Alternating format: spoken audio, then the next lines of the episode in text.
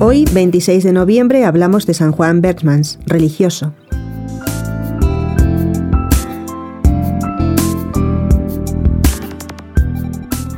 San Juan Bermans nació en una pequeña villa de Flandes el 13 de marzo de 1599. Era muy devoto, con un ambiente familiar que debió ayudarle en este sentido.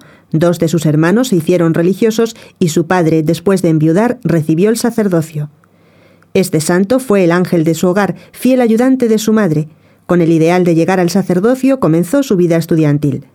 Estudió en Malinas, donde en 1616 ingresó en la Compañía de Jesús con 17 años, forjándose ambiciosos proyectos misionales.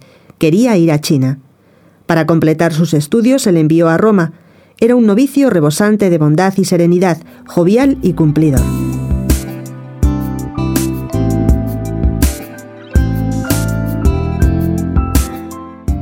Aparentemente no había hecho nada llamativo, pero vivió apasionado por la gloria de Dios. Aprovechaba las cruces de la vida diaria. Él mismo decía, mi mayor penitencia, la vida común. Quiero ser santo sin espera alguna.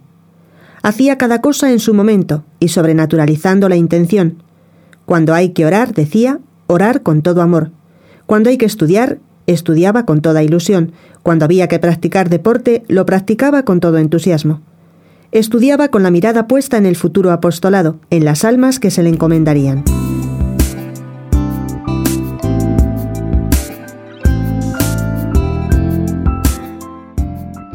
Amaba tiernamente a la Virgen Santísima, comprometiéndose a defenderla en el último año de su vida con su propia sangre en el dogma de su Inmaculada Concepción, objeto de controversias en su tiempo.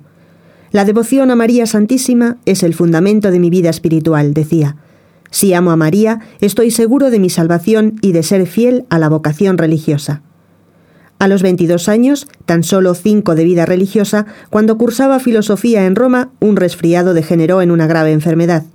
Al sentirse morir, estrechó entre sus dedos el crucifijo, el rosario y el libro de las reglas de la Compañía de Jesús. Esto es cuanto en esta vida he poseído, los tres objetos más queridos para mí. Con ellos moriré contento. Murió el 13 de agosto de 1621. Sus últimas palabras fueron Jesús, María. Es patrono de los que se preparan para el sacerdocio.